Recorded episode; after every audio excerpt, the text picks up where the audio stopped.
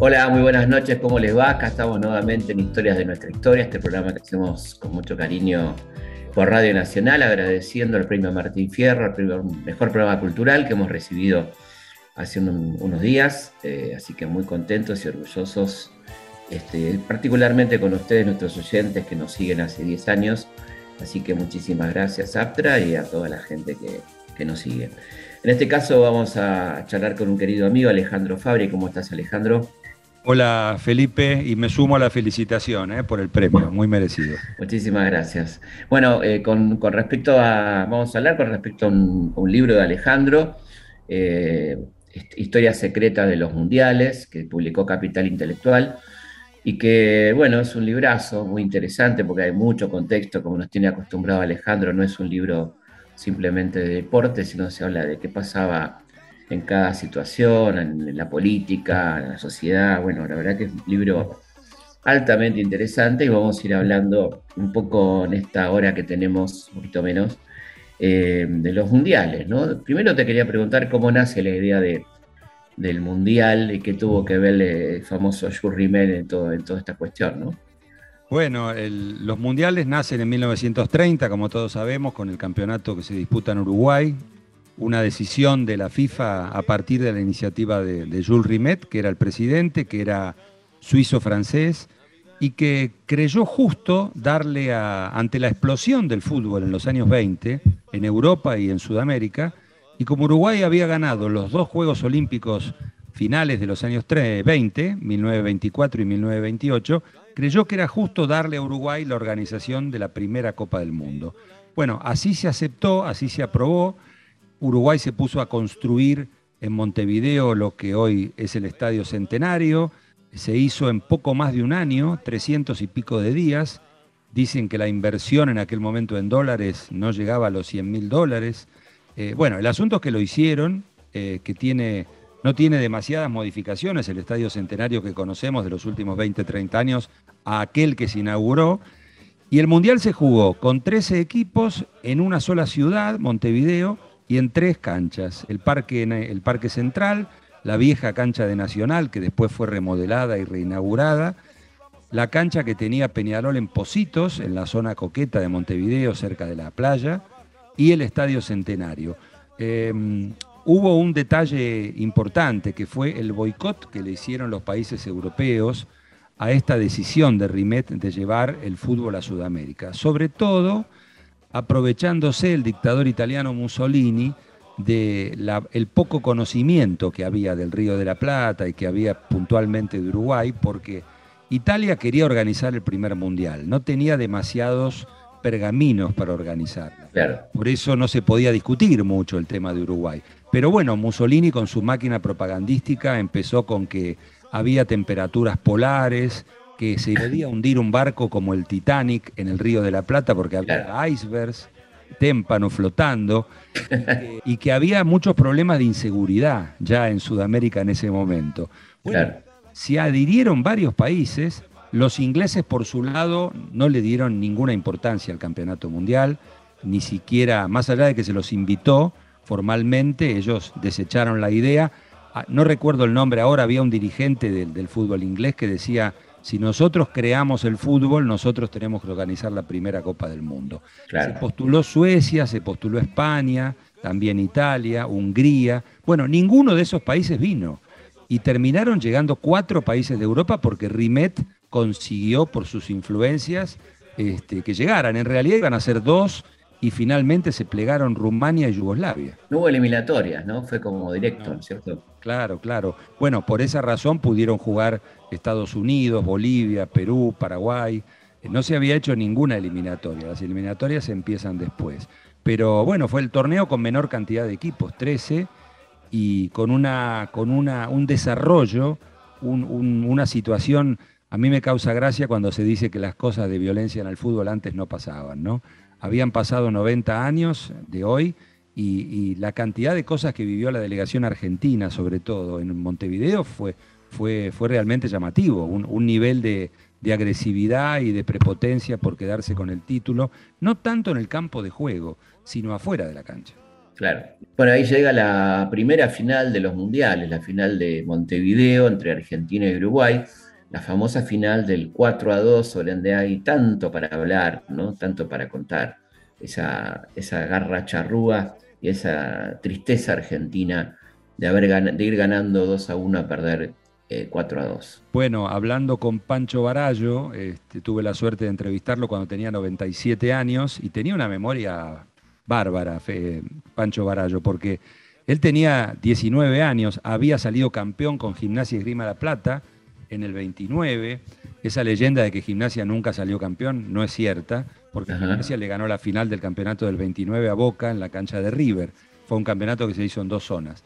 Bueno, Barallo jugaba en gimnasia todavía en el 30 y él contaba que eh, no los dejaban dormir. Las murgas de carnaval no serían agarrate Catalina o falta y resto, pero estaban las murgas dando vueltas alrededor del hotel, sobre todo cuando llegó el momento de las semifinales y la final. Un detalle, Felipe, eh, en el primer partido, cuando Argentina le gana a Francia 1 a 0 en el Parque Central, en la cancha de Nacional, los jugadores uruguayos van a ver el partido. No había alambrado en ese momento en el estadio. Y desde la platea hubo, no todos, algunos jugadores uruguayos se acercaban casi a la línea de juego e insultaban a los jugadores argentinos. Eh, de hecho, cuando Argentina hace el gol faltando 10 minutos, un, tiro libre de Luis Monti, que era el, el capitán y era el número 5 de San Lorenzo, un tiro libre convierte el gol a, Roberto Cherro, que era el número 10, que era el goleador de Boca, particularmente a él, lo agredieron mucho con insultos. Y en un momento dado, cuando faltaban un par de minutos para terminar el partido, Cherro no pudo más y se fue a la tribuna a intentar pegarse, pelearse con los jugadores uruguayos.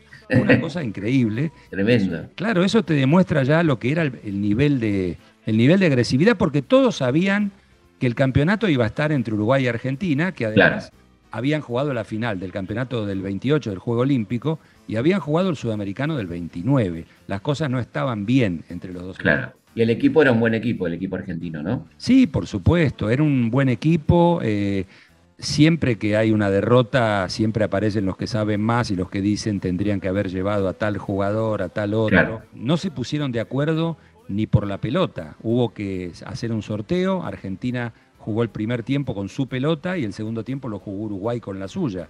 Argentina ganaba 2 a 1 y Uruguay lo terminó ganando 4 a 2. Pero lo más grave de todo fue, fueron las amenazas que recibió Luis Monti. Eh, había teléfono en la casa de Luis Monti en Buenos Aires y su madre, que era italiana, recibió las amenazas.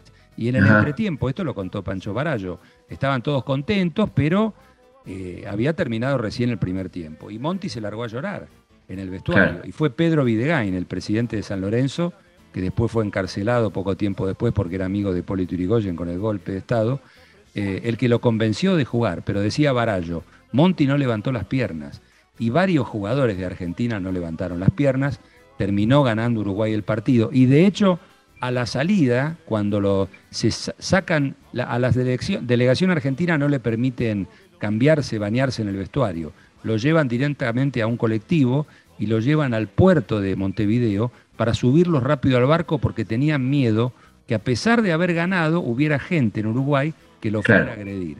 Suben al barco, el barco sale del puerto, pero no puede avanzar porque había neblina y se queda medio ahí en, el limbo, en el río Mar, frente a la ciudad de Montevideo. Tremendo. Una historia tremenda, ¿no?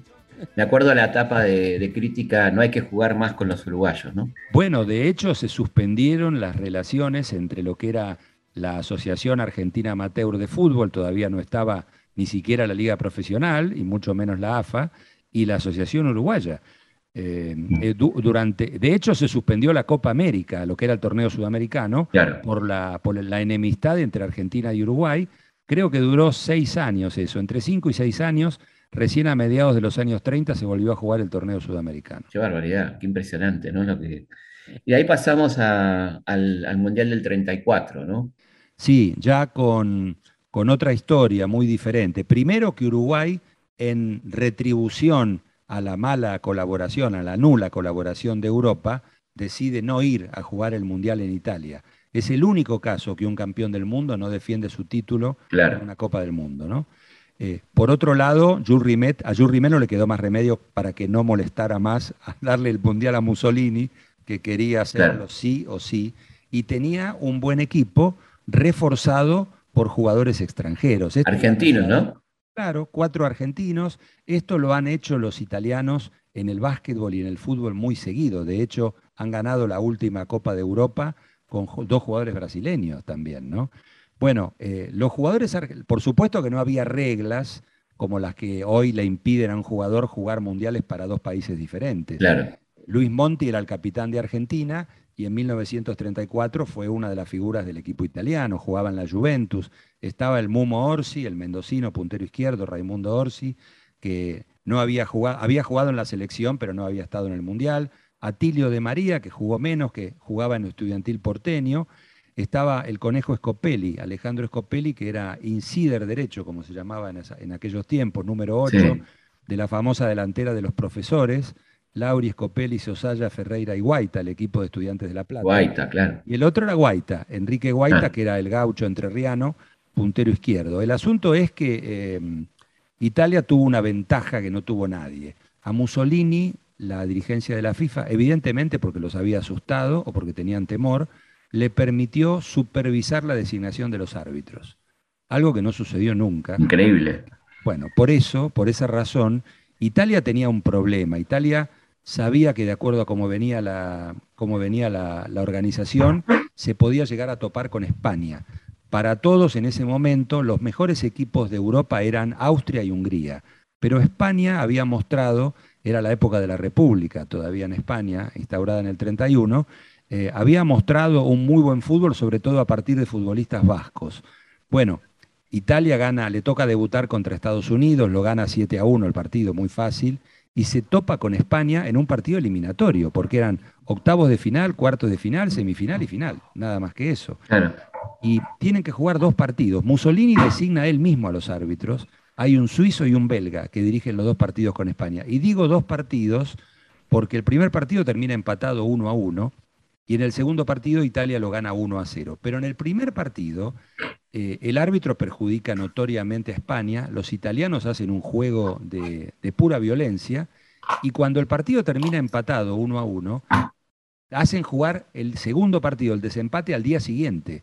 Siete jugadores de España no pueden jugar y cuatro italianos. Entre los españoles que no pudieron jugar el segundo partido, el arquero, Ricardo Zamora, el famoso Divino Zamora, el arquero de, del Español de Barcelona y del Real Madrid, y el número 9, que era un vasco grandote, fuerte, que cinco años después desembarcaría en San Lorenzo, Isidro Lángara. Para que lo hayan sacado de la cancha lesionado a Lángara, necesitas más de un defensor. Bueno, lo hicieron los, los italianos, y en ese segundo partido, así todo, a España le anularon dos goles, Italia terminó haciendo el gol y eliminando al equipo español. Ya el siguiente partido fue con Austria, los austríacos jugaban mucho mejor, pero la cancha barrosa y el arbitraje un poquito. En realidad, si vos lees las crónicas de la época, nadie habla de que fue perjudicado Austria. El partido lo gana Italia 1 a 0.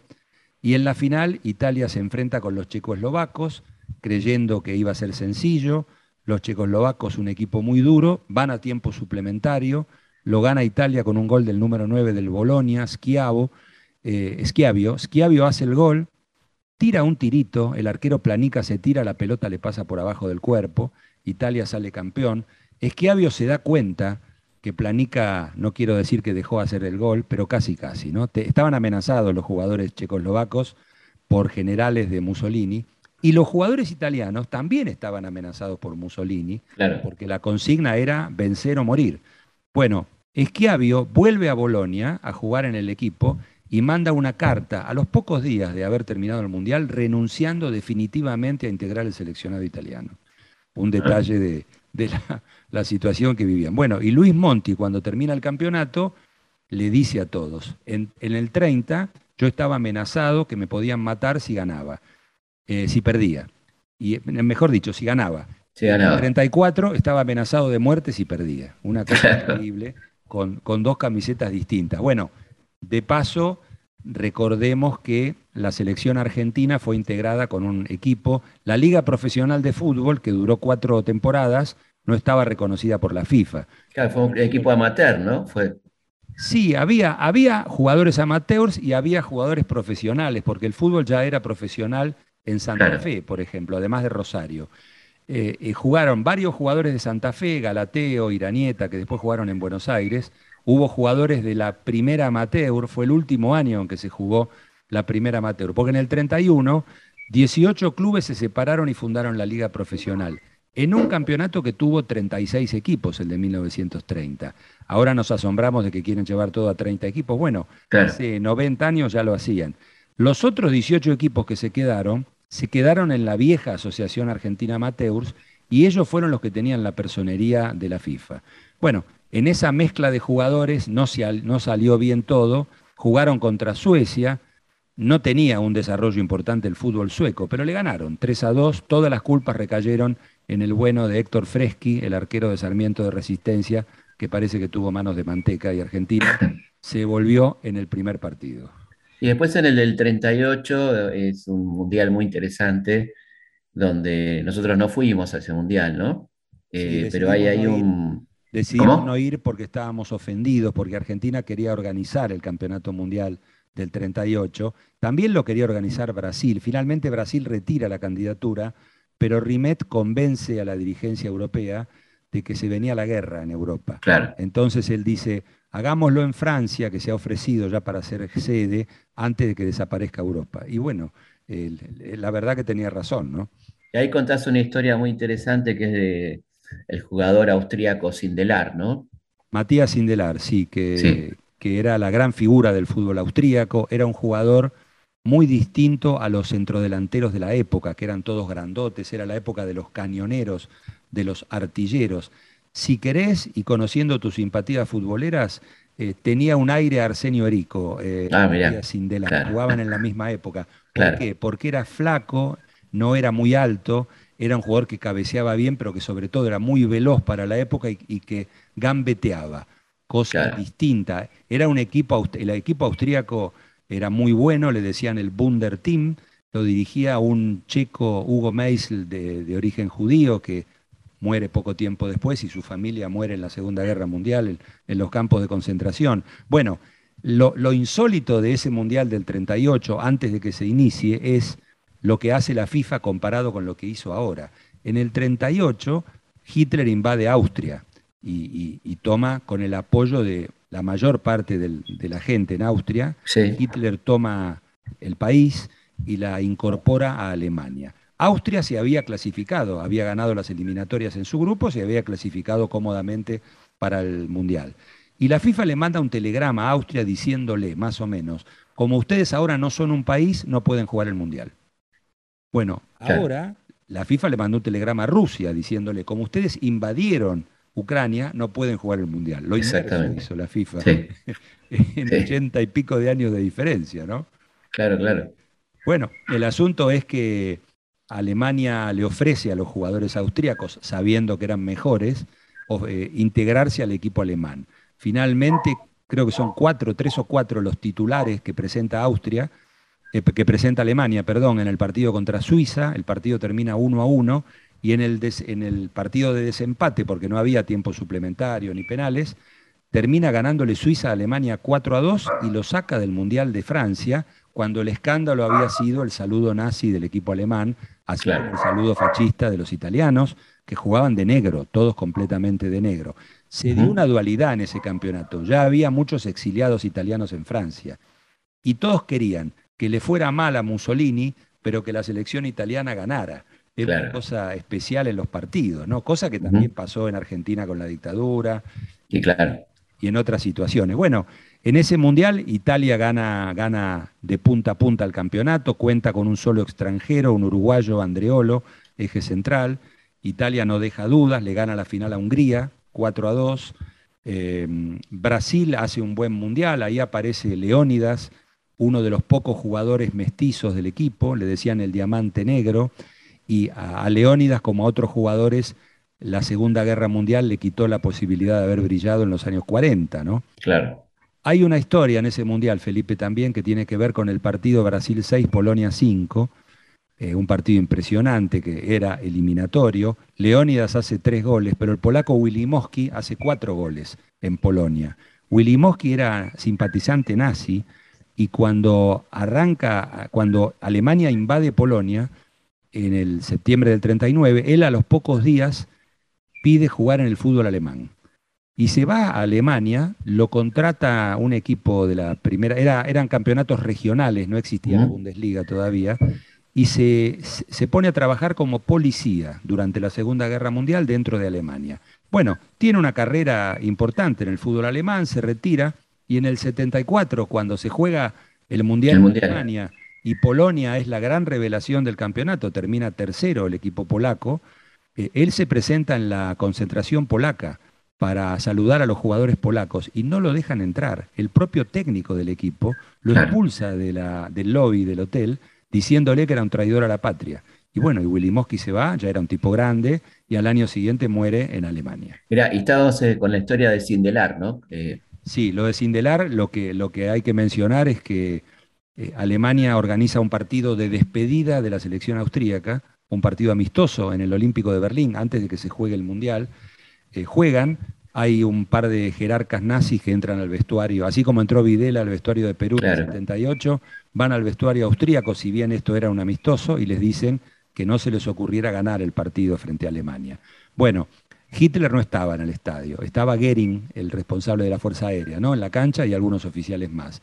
Eh, los jugadores juegan, los jugadores austríacos, el primer tiempo termina 0 a 0 y aparentemente, por lo que se dice, eh, en el entretiempo resolvieron ganar el partido. Los jugadores austríacos, que eran muy superiores a los alemanes, ganan 2 a 0, Sindelar hace un gol, lo festeja de una manera un poquito que juzgaron los alemanes, un poquito faltando el respeto a, los símbolos nazis. Bueno, termina eso, no pasa nada. Sindelar jugaba en el Rapid de Viena, vivía en Viena con su novia judía italiana, y a los pocos meses eh, aparece muerto en su cama con su novia. Eh, se hablaba de un escape de gas, las versiones hablan de que la Gestapo de noche este, los durmió a ellos y les abrió las claro. del gas. Ese dice que fue el entierro más popular, más, más concurrido de la historia de Viena, junto con el entierro de Mozart o de Strauss. La verdad que no me acuerdo. Seguramente el de Strauss, porque el de Mozart siempre se conectaba que había sido de, poca gente. ¿no? Claro, bueno, entonces eh, hay que decir que la calle donde vivía Sindelar hoy se llama Sindelarstrasse en Viena. Claro. un, héroe, digamos. Sí, sí, hay un libro que cuenta toda la vida de Sindelar, que hizo un, investigador argentino, Camilo Franca, que estuvo un año en Austria. Mirá. Eh, y donde él desmiente la leyenda de que Sindelar era judío. Sindelar era de familia checa y católico. Tenía amigos judíos, había mucha población judía en Austria, y sobre todo en Viena. Y bueno, este, fue una de las víctimas de la Gestapo, un jugador, dicen todos, excepcional.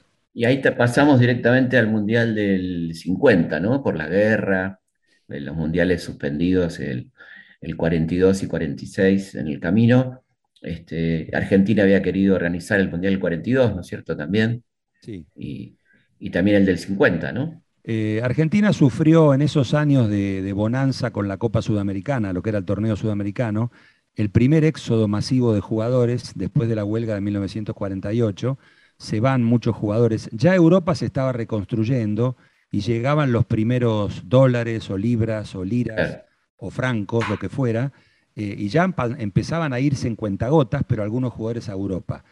Y la posibilidad del fútbol colombiano, que estaba fuera de la FIFA, pero que estaba armando una liga con jugadores extranjeros, muchos argentinos, muchos uruguayos, chilenos, peruanos, bueno, de todo un poco, hasta mexicanos había. El asunto es que eh, la FIFA no lo reconocía y los jugadores para irse, no es que los clubes vendieron a esos jugadores a Colombia, se fueron porque estaban muy enojados, seguía toda la bronca de la huelga en, en, ese año. Después hubo todo un, bueno, fueron, fueron fueron separados, no podían volver al fútbol argentino, pero los clubes argentinos iniciaron pleitos para que les devuelvan los jugadores o para que les pagaran.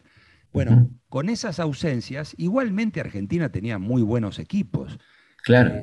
Eh, la versión que dan todos es que el gobierno del general Perón preguntó este, a los que más sabían. En ese momento estaba Valentín Suárez en la AFA como dirigente de Independiente.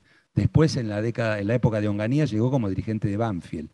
Y mm, Valentín Suárez le dijo que había buenos jugadores, pero no le podía asegurar que iban a ganar el campeonato mundial.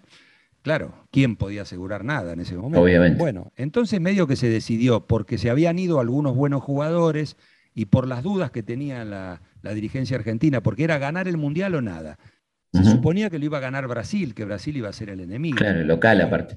Claro, finalmente lo ganó Uruguay, Argentina se quedó afuera y, y, mm, hubo una situación previa también muy dramática, muy triste, que fue la destrucción de todo el equipo italiano con la tragedia del Torino en la colina de Superga, en las afueras de Turín, ¿no? Claro. Después, de, después el equipo, el Torino, el equipo más popular de, Turín, porque la Juventus es popular en el resto de Italia, pero en la ciudad de Turín el equipo grande es el Torino. Había ganado cuatro campeonatos consecutivos, iba primero buscando el quinto título y nueve de los once jugadores del Torino eran titulares en la selección italiana. Claro. Van a jugar un partido amistoso a Portugal, a Lisboa, con Benfica, bueno, cuando vuelven, eh, por distintas situaciones, por niebla y demás, el avión baja de altitud antes y se estrella contra la colina de Superga, no quedan sobrevivientes, muere todo el equipo, el cuerpo técnico que era extranjero. Tremendo. Ahí muere el papá de Sandro Mazzola, que, era, que después fue la gran figura del Inter y de la selección italiana. Eh, bueno, mueren varios jugadores muy importantes. De hecho, los italianos al otro año, en el 50, van a jugar a Brasil en barco se niegan a viajar en avión. El equipo italiano, que no tenía el mismo poderío, ¿no? Queda eliminado. El torneo de Brasil también se jugó con menos países. Hubo una movida de la India que le pidió a la FIFA jugar que sus jugadores jueguen descalzos, con medios, y la FIFA no lo permitió. Habían jugado los Juegos Olímpicos de Londres descalzos, pero la FIFA no lo permitió, y en solidaridad con la India eh, se desafiliaron varios países que tenían chances de ir. Claro, y bueno, y llegamos ahí a la, a la gran final del Maracanazo, ¿no? Claro, bueno, ese, ese 16 de julio del 50. Eh, ahí la FIFA organizó un campeonato en cuatro zonas y los ganadores de cada zona jugaban un, cuadrangular, digamos, por puntos. Brasil tenía un punto más que Uruguay en la última fecha, había aplastado a España y a Suecia, Uruguay había empatado un partido, había ganado el otro, y tenía que ganar Uruguay para ser campeón, Brasil empatando lo lograba. Jules Rimet preparó el discurso en portugués, no lo hizo en español.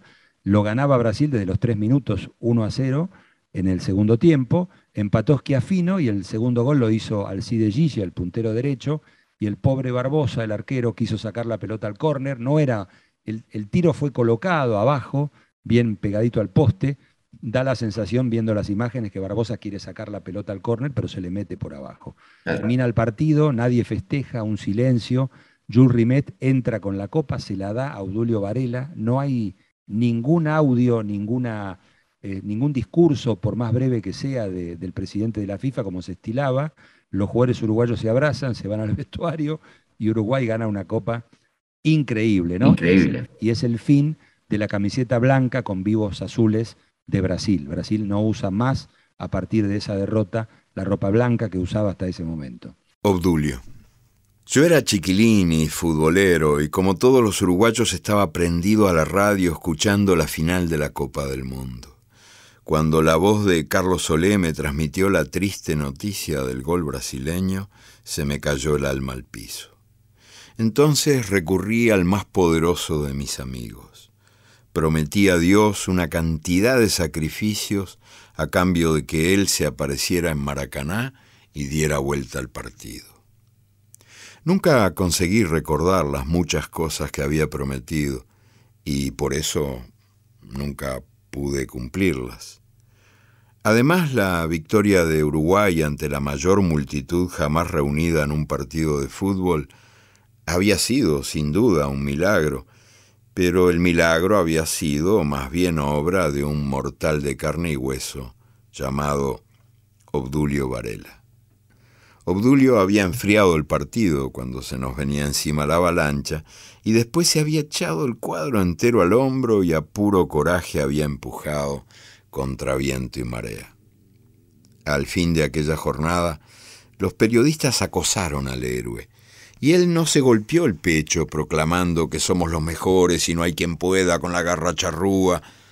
Fue casualidad, murmuró Obdulio, meneando la cabeza y cuando quisieron fotografiarlo, se puso de espaldas.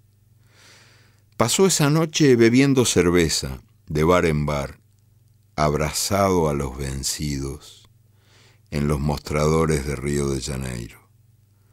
Los brasileños lloraban y nadie, nadie lo reconoció. Al día siguiente, huyó del gentío que lo esperaba en el aeropuerto de Montevideo, donde su nombre brillaba en un enorme letrero luminoso. En medio de la euforia, se escabulló, disfrazado de Humphrey Bogart, con un sombrero metido hasta la nariz y un impermeable de solapas levantadas. En recompensa por la hazaña, los dirigentes del fútbol uruguayo se otorgaron a sí mismos medallas de oro.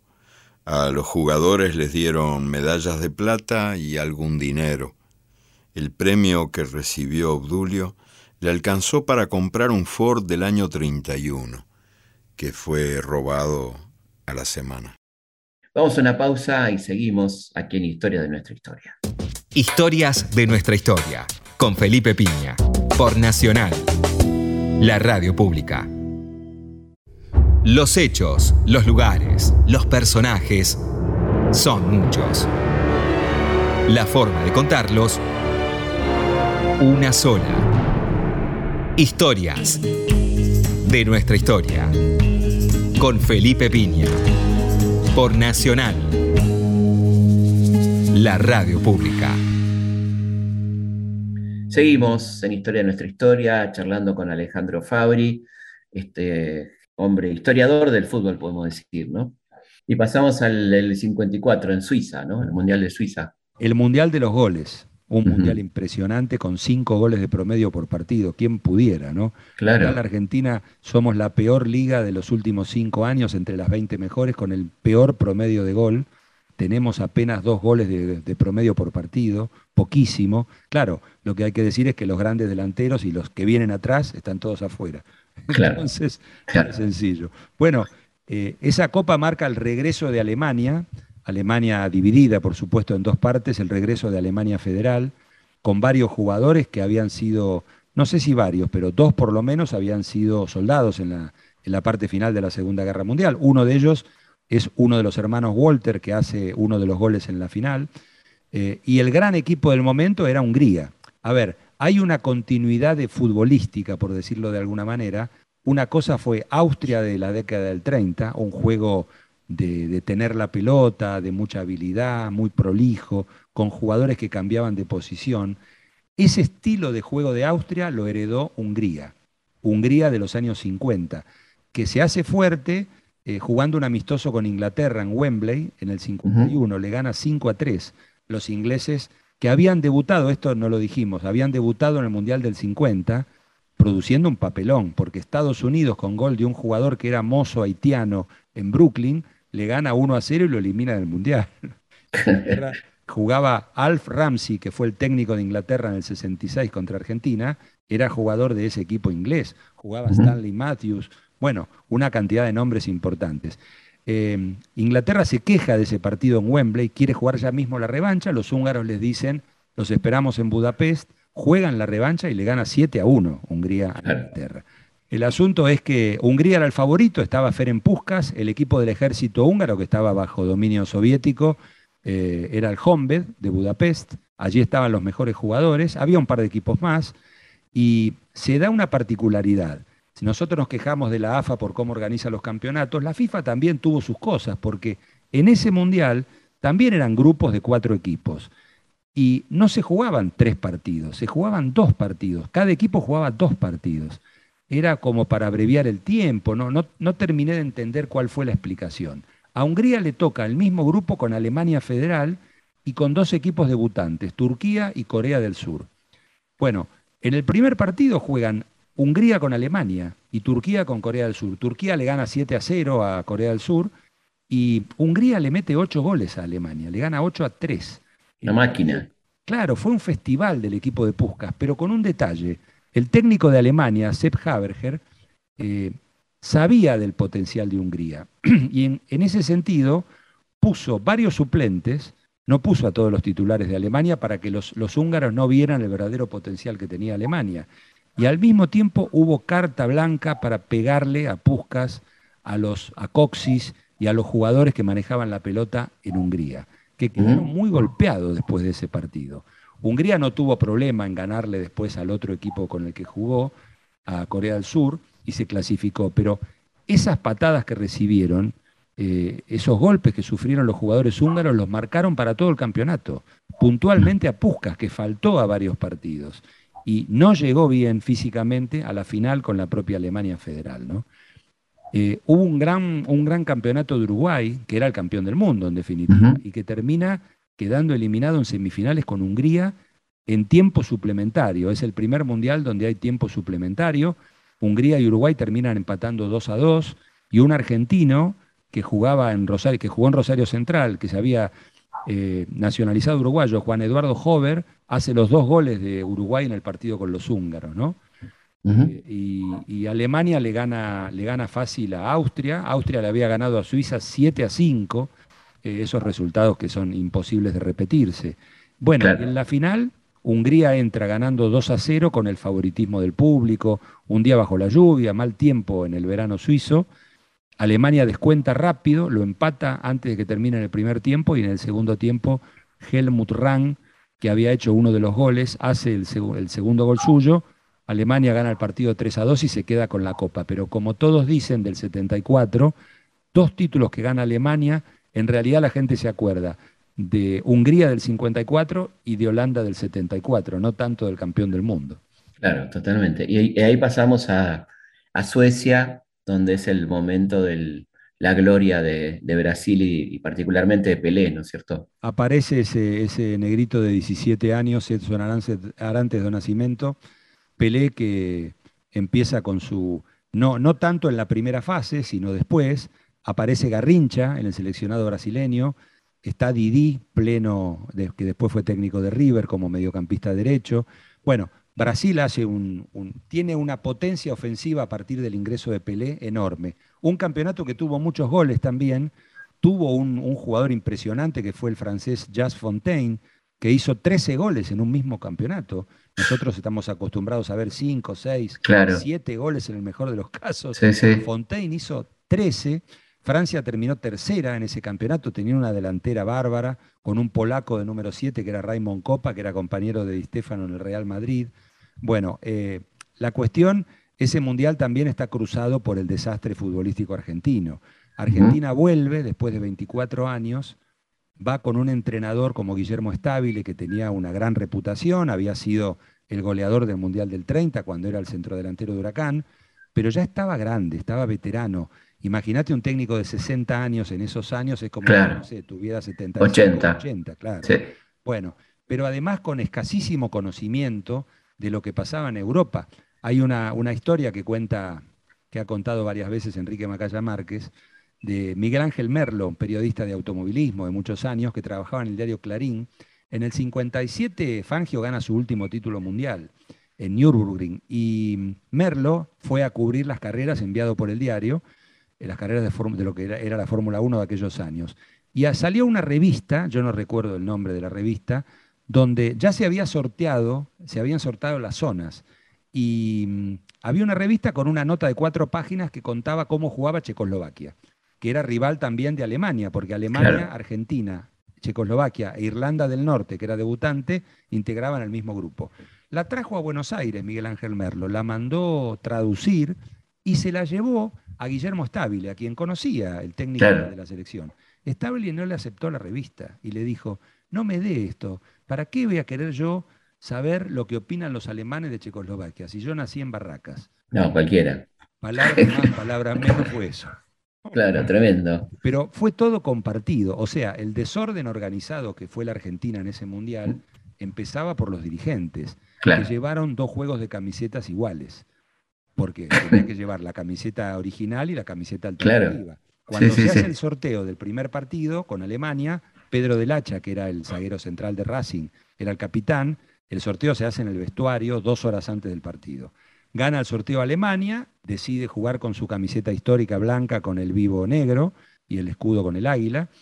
Y entonces Del Hacha va al vestuario, le dice a los dirigentes, bueno, traigan la camiseta alternativa que vamos a tener que cambiar.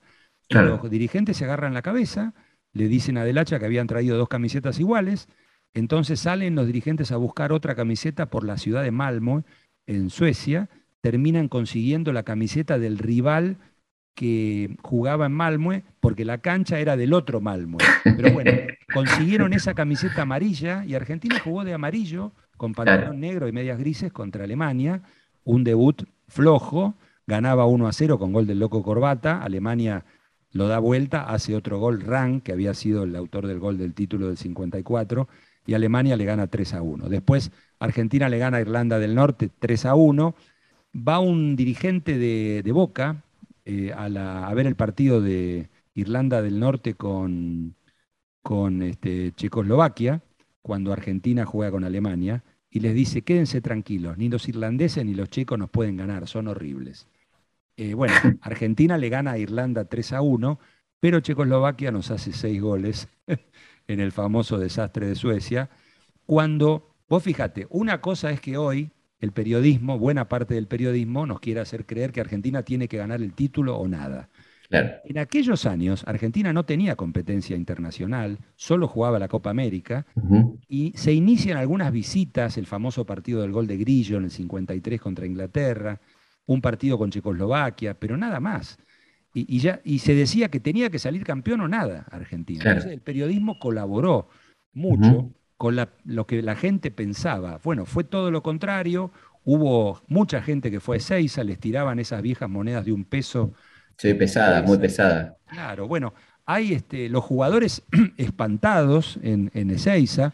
Federico Bairo, que era el lateral izquierdo de River, hay una declaración eh, yo la, busqué y no la pude encontrar, pero está en, las notas de la época. Federico Bairo baja del avión, había, no había túneles ni nada, los entrevistan ahí al lado de la pista, y Federico, Federico Bairo agarra dos micrófonos y dice, yo quiero decir algo, Argentina no tiene que jugar más contra Europa, los europeos no juegan al fútbol, corren, solamente además hacen goles, digo. Claro, además, pues sí, no solamente... Eso provoca el desastre futbolístico argentino, que la gente deje de ir a la cancha en el 59, en el 60, ahí nace eh, la, idea de Liberti, presidente de River, y Armando, presidente de Boca, del llamado fútbol espectáculo, que fue un fiasco también, pero que fue más o menos, a medida que se olvidaban del partido con Checoslovaquia, eh, la gente fue volviendo a la cancha a ver al fútbol argentino. Pero esos años eh, fueron de una, un decrecimiento muy grande de la, de la presencia de público porque se habían dado cuenta de que no éramos los mejores del mundo. Claramente.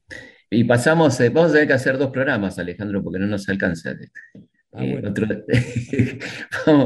eh, vamos, vamos, a Chile 62, donde ahí hay un hecho muy interesante por parte de, los jugadores de origen argelino, ¿no? Estaba justamente fresca la revolución argelina en ese momento, ¿no? Sí, sí, por supuesto, que no aceptan jugar para Francia. Argelia tuvo que pasar muchos años más, 20 años más, para poder jugar su primer mundial en 1982, ¿no? que encima la estafaron Argelia entre Austria y Alemania, arreglaron el partido que les permitió a los dos clasificarse. Ese mundial del 62 tiene un, algo, un prólogo que es la decisión de la FIFA de darle a Chile la organización de ese mundial.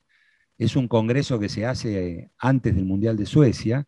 Argentina manda a Raúl Colombo. Raúl Colombo era el presidente de Almagro, era el presidente de la AFA era radical, amigo de Arturo Frondizi, un hombre corpulento, muy extemporáneo, de hablar a los gestos, bien actor italiano parecía. Bueno, él hace su discurso, palabras más, palabras menos, emplea toda la soberbia, la altanería y la fanfarronería del porteño, del porteño tilingo, por llamarlo de alguna manera, ¿no? Que causa una pésima impresión entre la gente, diciendo que como Argentina era un país bendecido, que tenía todo, y tenía grandes canchas, jugadores excepcionales y, bla, bla, bla, iba a ser todo bien. Y después de él habla Carlos Ditborg, que era como Sindelar, un hombre chiquitito, esmirriado, chiquito, este, con anteojitos de, hombre de biblioteca, este, que se para y dice, bueno, nosotros somos Chile, un país que tiene terremotos, mucha pobreza, vamos a hacer lo que podemos, nosotros como no tenemos nada, queremos hacer todo bien, les pedimos una oportunidad, por supuesto que todos votan masivamente a Chile y es otro cachetazo a la, Argentina. a la soberbia, a la soberbia argentina. Absolutamente, ¿no? Bueno, y, la AFA, la AFA, porque había sido un cachetazo muy fuerte esto de que Argentina no tenía idea de lo que pasaba en Europa, en el fútbol, contrata a Juan Carlos Lorenzo, el popular, el que fue popular después, el Toto Lorenzo, había dirigido a San Lorenzo en el 61. El Toto Lorenzo había sido un buen jugador de Chacarita, de Boca, se fue a jugar al fútbol italiano, jugó en Francia y terminó en España. Eh, eh, logra ascender al Mallorca, lo sube de, primera C a primera B y de segunda división a primera, viene a San Lorenzo, sale subcampeón y todos decían, Lorenzo usa algunas palabras que acá no se conocen, le da mucha preponderancia a la parte física y evidentemente la parte física mejora. Lorenzo, eh, a ver, les clavaba su, alfiler a los jugadores argentinos porque cada programa donde iba decía, el fútbol argentino es de carretas, los jugadores argentinos aguantan hasta los 15, 20 minutos del segundo tiempo, hay que mejorar la parte física. Era cierto eso también. Bueno, pero el equipo no funciona, le toca una zona con tres europeos en Rancagua, cerca de Santiago, Argentina le gana a Bulgaria, Bulgaria debuta en ese mundial, Argentina le gana 1 a 0 con gol de Facundo, puntero derecho. Después pierde con Inglaterra 3 a 1, Lorenzo lo pone a Ratín de 8, Ratín era un eje medio flanco alto, el número 5 tradicional, ¿no? Una especie de Checho Batista, por llamarlo físicamente. Eh, y después empata con Hungría, Hungría había quedado diezmada después de la invasión soviética del 56, muchos jugadores como Puskas, Kubala, Croxy, bueno, se van de Hungría a otros países y empatan 0 a 0 y Argentina por diferencia de goles no se clasifica, se queda fuera. Brasil, fíjate lo que es ese mundial. Di Stefano se presenta para España. Di Stefano va con la delegación española ya en la parte final de su carrera, pero se desgarra antes del campeonato y no puede jugar. Pelé juega el primer partido y en el segundo, en el comienzo del partido, se desgarra también contra Checoslovaquia, queda fuera del mundial y tenés a Elenio Herrera, que era argentino, que después fue técnico del Inter, dirigiendo a España, eliminada por Brasil. Después tenés a Adolfo Pedernera dirigiendo a Colombia. Y bueno, y está Juan Carlos Lorenzo dirigiendo en Argentina. Colombia debuta en el Mundial y logra esa pequeña hazaña en Arica, en el norte de Chile. Juega con la Unión Soviética, que había debutado en Suecia en el 58. Los, los soviéticos ganaban 4 a 1. Jugaba Yacine, la famosa araña negra. Sí, la araña negra Claro, y Colombia le empata 4 a 4. Después Colombia pierde con Yugoslavia y pierde con Uruguay. Pero eh, fue un hecho muy importante que Colombia con ese, con ese resultado era un resultado como haber ganado el Mundial, más o menos. ¿no? Y la otra fue la presencia del Bocha Maschio y de Enrique Omar Sibori jugando para Italia. La selección argentina deja en la década del 50 a la historia analizar lo que hizo el sudamericano del 57, el equipo nacional, que fue un gran equipo, con una delantera muy joven, jugaban Corbata, Sibori, Angelillo, Maggio y Osvaldo Cruz. Era una delantera muy buena y como Angelillo, Maggio y Sibori fueron comprados por equipos italianos, la dirigencia de la AFA tenía la idea en aquellos años, increíble, de que jugador argentino que se iba a jugar al exterior no lo iban a llamar para la selección. Eran enteros fenomenales. Bueno, al año siguiente, en el 58, Argentina va con la Bruna, que tenía 39 años.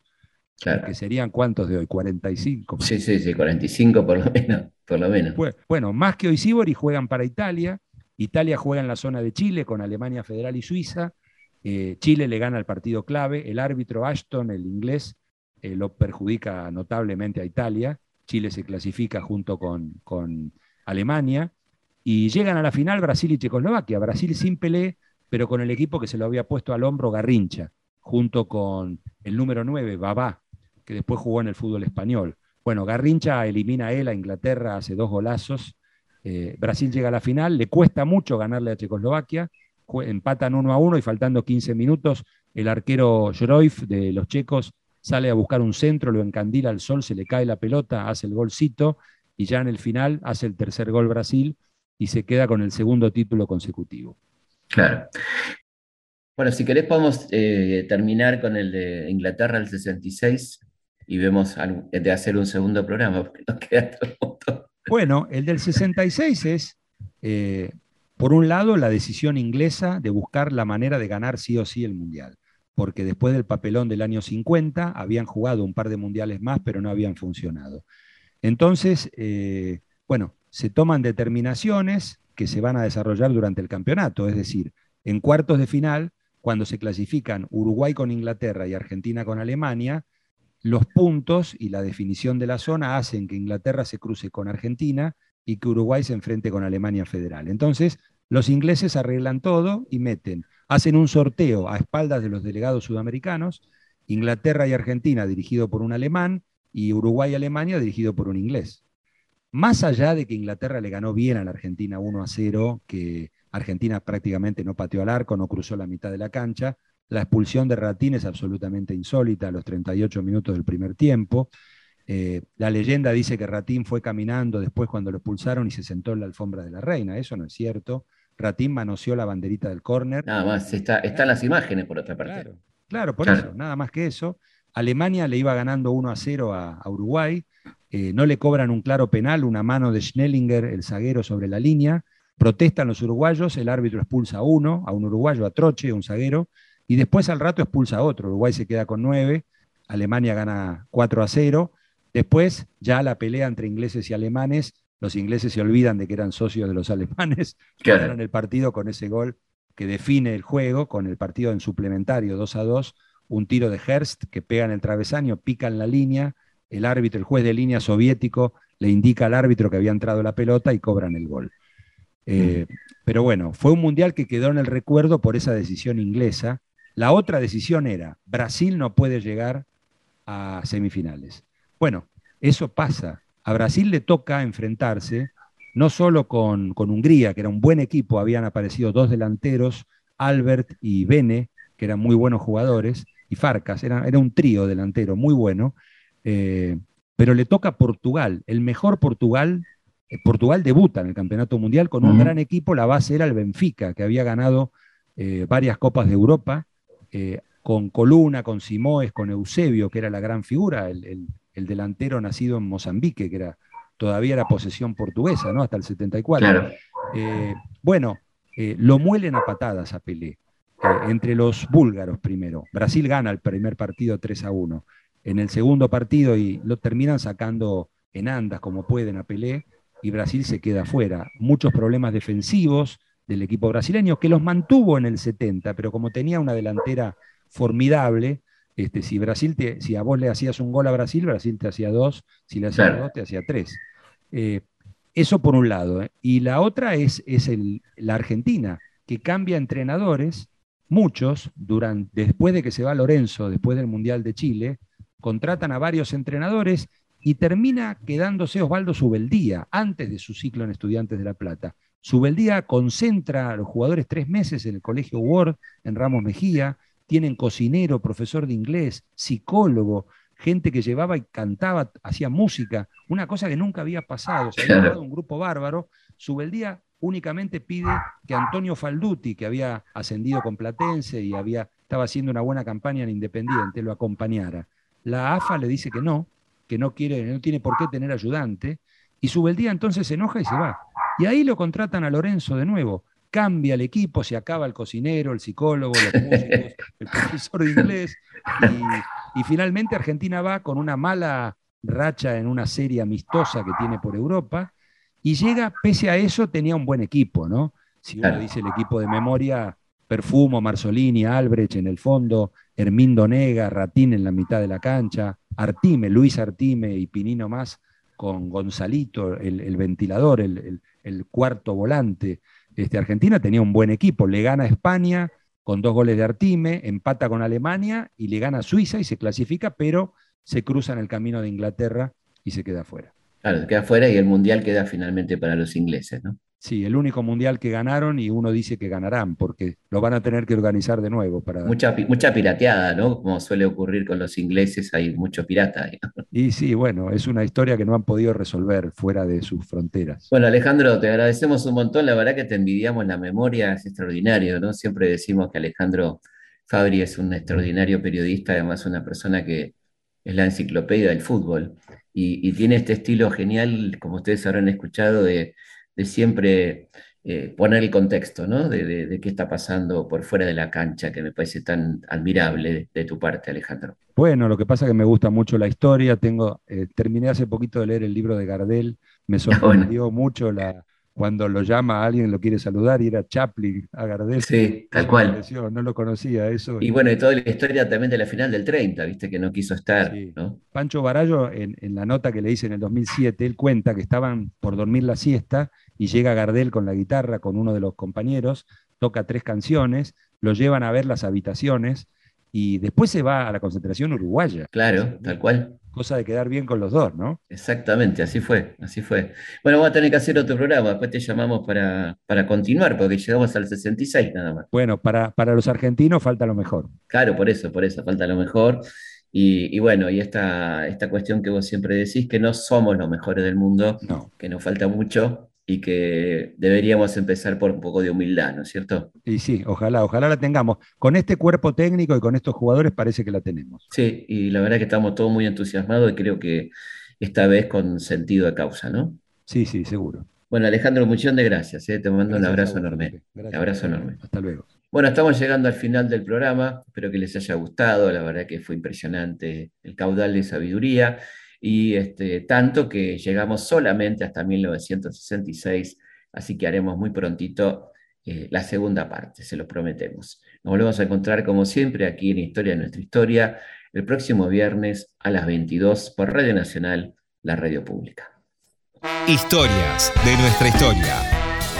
Conducción. Felipe Piña. Producción. Cecilia Musioli. Archivo. Mariano Faín. Edición. Martín Mesuti. Por eso ahora vamos a bailar para cambiar esta suerte. Si sabemos gambetear para ahuyentar la muerte. Vamos a bailar para cambiar esta suerte. Si sabemos gambetear para ahuyentar la muerte. Y porque sí, porque sobran las bolas matarla con el pecho y no tirarla afuera.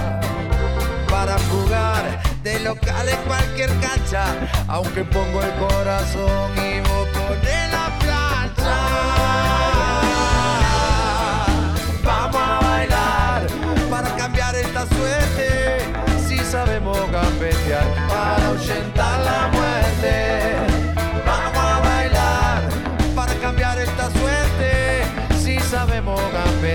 Para ahuyentar la muerte. Y porque soy de la escuela del bocha, voy con la fantasía, la estrategia fría. Y si no hay copa, que haya cope para la gente que salta sobre el dolor y nace nueva.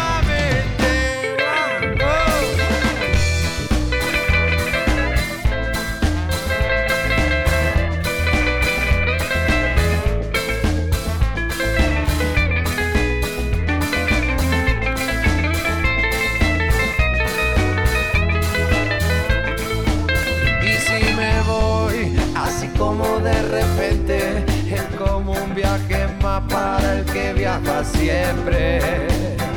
Si he de morir, no quiero como la oveja, que cuando no